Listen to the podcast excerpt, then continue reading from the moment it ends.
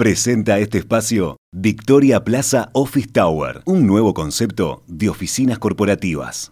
Después de varios meses de relativa estabilidad, la evolución del dólar en Uruguay volvió a ser noticia en estas últimas jornadas.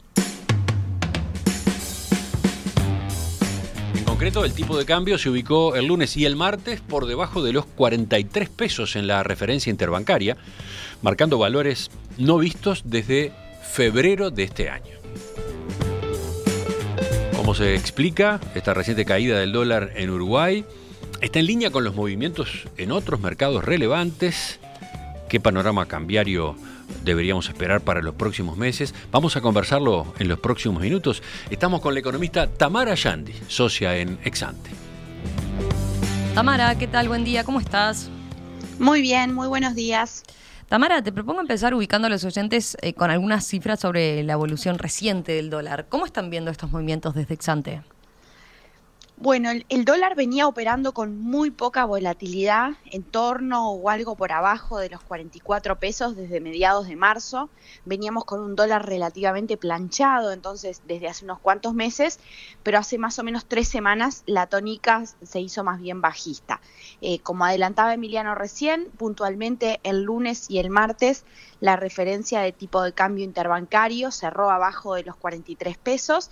Eh, eso deja una caída de aproximadamente 2% en lo que va de agosto.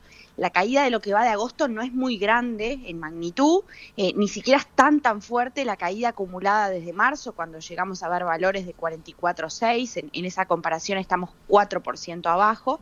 Eh, en cualquiera de estas comparaciones se trata de movimientos mucho menos intensos que los que supimos ver en los últimos años, pero dicho eso, igual nos parece que es una caída para prestarle atención porque se está dando incluso cuando en el resto del mundo venimos de dos meses de fortalecimiento y fortalecimiento bastante relevante del dólar, especialmente frente a las monedas de países emergentes y en particular eh, en nuestra región. Por ejemplo, si comparamos contra el cierre de junio, con, dos meses atrás, eh, se destaca una suba del dólar del orden del 8%, en Brasil, en Chile, en Argentina, si tomamos el dólar blue, eh, un aumento del 6% del dólar en Perú y aumentos del orden del 3% en, Colombia y Paraguay. Sí, es notorio el contraste, ¿no? Ahora, eh, ¿cómo se explica esta baja más reciente acá en nuestro país? Eh, ¿Cuánto tiene que ver la, suba de, la tasa de interés que dispuso hace algunos días el Banco Central, por ejemplo? Posiblemente eso tiene bastante que ver eh, por el ajuste de la tasa de referencia que ya se dio, pero también porque fue comunicado claramente como el primer paso de un proceso que va a implicar subas adicionales a lo largo de los próximos trimestres. Eh, como comentaba mi compañero Luciano Magnífico hace algunos días en, el programa, eh, una suba de las tasas de interés repercute en, varias dimensiones, a nivel financiero en particular, hace que los instrumentos en pesos se vuelvan más atractivos porque pagan mayores rendimientos en, en, términos relativos y eso puede llevar a un cambio de portafolio de los inversores desde el dólar hacia el peso, lo que presiona la baja el, tipo de cambio. También puede motivar mayores ingresos de capitales desde el exterior para aprovechar esa tasa en pesos, que puede percibirse alta en comparación con los rendimientos que, que los inversores pueden obtener en otros mercados. Eso en la jerga se conoce como carry trade. Em, igualmente, Romina, entre los países que marcaba eh, recién en los ejemplos de, mercados donde el dólar de hecho está subiendo, eh, hay algunos donde también empezaron a subir las tasas de interés locales o se espera que eso suceda en el corto plazo y sin embargo eso no impidió que en esos mercados sí subiera el tipo de cambio. Entonces... Bueno, a ver, siempre es difícil explicar los movimientos de las variables financieras. En Brasil el Banco Central lleva varias subas de tasas desde marzo, ya lleva un aumento acumulado de la CELIC de más de tres puntos porcentuales enteros y le dijo al mercado que va a subir como dos puntos más y aún así el dólar sube. Probablemente allí eh, lo que está sucediendo es que están impactando factores del plano político y expectativas desfavorables por, por una situación fiscal bastante frágil. En Uruguay no podemos estar 100% seguros de cuánto pesan los factores relativos a la política monetaria y cuánto pesan otros factores, eh, pero nos parece importante señalar que no es solo la política monetaria lo que puede operar, lo que puede operar perdón, en favor de una moneda relativamente apreciada, un tipo de cambio bajo acá en nuestro país.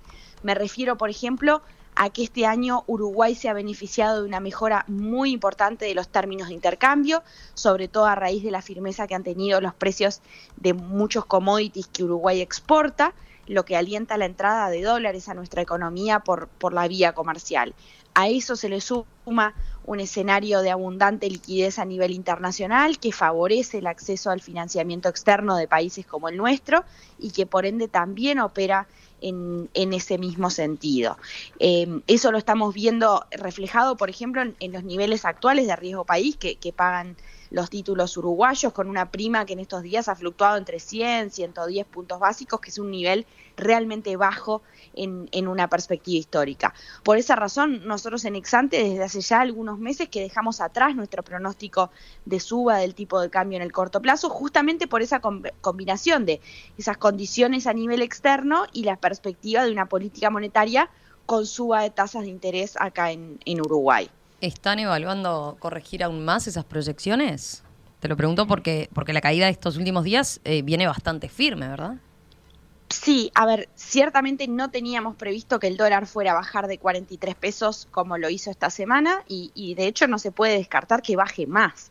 Eh, de hecho, uno podría pensar que como la política monetaria eh, tracciona poco en Uruguay porque la economía está bastante dolarizada, porque el crédito en pesos es relativamente menor y porque las expectativas del mercado eh, en materia de inflación están bastante desancladas de, la meta oficial por muchos años de, incumplimiento de los objetivos.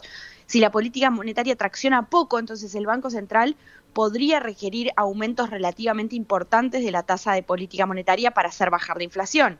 Y desde esa lógica, cabría esperar que los portafolios de los grandes inversores institucionales, como las AFAPs o los bancos, vayan hacia el peso y que también si, se intensifique el, carry trade de, actores extranjeros, que es lo que mencionaba recién. Ahora, em, como comentaba Luciano hace algunos días en el programa, nosotros estamos asumiendo que los movimientos del Banco Central van a ser más bien moderados, porque al mismo tiempo, y, a pesar, digamos, de, todo lo que mencionaba recién, eh, nos parece que hay que atender que la economía viene con una recuperación todavía muy parcial, todavía dispar a nivel de sectores. Eh, entonces, en otras palabras, a nuestro juicio, la economía sigue requiriendo una tónica monetaria relativamente expansiva. También requiere que el sector exportador encuentre buenas condiciones de competitividad. Entonces, si una suba fuerte de las tasas en pesos opera sobre la inflación por la vía de deprimir mucho el dólar, eso tampoco eh, va a ser positivo. Y al margen de esos elementos locales, nos parece también que hay un par de elementos del marco externo que hay que mirar con cuidado porque podrían derivar también en, presiones al alza sobre, sobre el dólar. ¿A qué te referís concretamente, Tamara? Bueno, a ver, por un lado, a que en estas semanas se está viendo una desvalorización de varios commodities, eh, el precio de la soja en Chicago cayó más de 20% respecto al pico de, mm, que tuvimos de más de 600 dólares a mediados de mayo eh, y retrocedió la semana pasada, de hecho, a niveles que, que, no se veían desde fines del 2020. También hubo caídas en otras cotizaciones importantes para Uruguay, como el trigo o el maíz. Siguen altas desde una perspectiva larga, digamos, de varios años, pero en el margen hubo un aflojamiento importante. Y sobre todo, eh, Romina, me refería a que también tenemos que estar atentos a cómo siguen los vientos para el dólar en el mundo. Eh, como decía al principio, llevamos casi dos meses de fortalecimiento muy generalizado del dólar frente a muchas monedas emergentes. El dólar también se fortaleció frente al euro, frente a las monedas de Australia, Nueva Zelanda, países con los que Uruguay compite en la producción de commodities. Entonces, que el dólar en Uruguay no acompañe supone riesgos en materia de competitividad. ¿Y cómo están viendo las perspectivas a nivel externo? Bueno, a ver, sobre el fin de esta semana em, em, empieza la, reunión anual de presidentes de los grandes bancos centrales del mundo en, Jackson Hole y, puede que el presidente de la Fed, eh, que es Powell, pueda dar alguna pista sobre cómo puede ser la, normalización de la política monetaria en Estados Unidos en, estos próximos meses.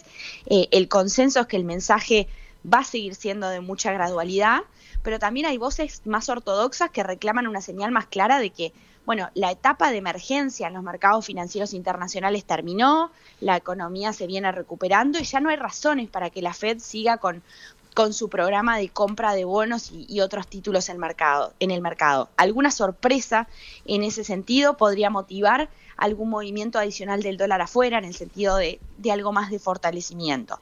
Em, del mismo modo, no tenemos que perder de vista que estamos con un escenario de bastante presión en el mercado cambiario de Brasil y con muchos analistas argentinos previendo que, en ese mercado puede haber un ajuste del dólar oficial después de las PASO.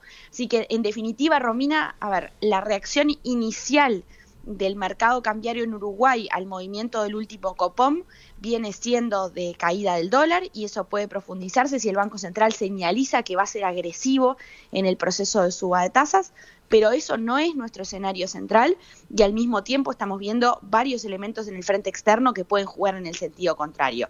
Por ahora nos parece un, poco apresurado modificar las proyecciones de, tipo de cambio.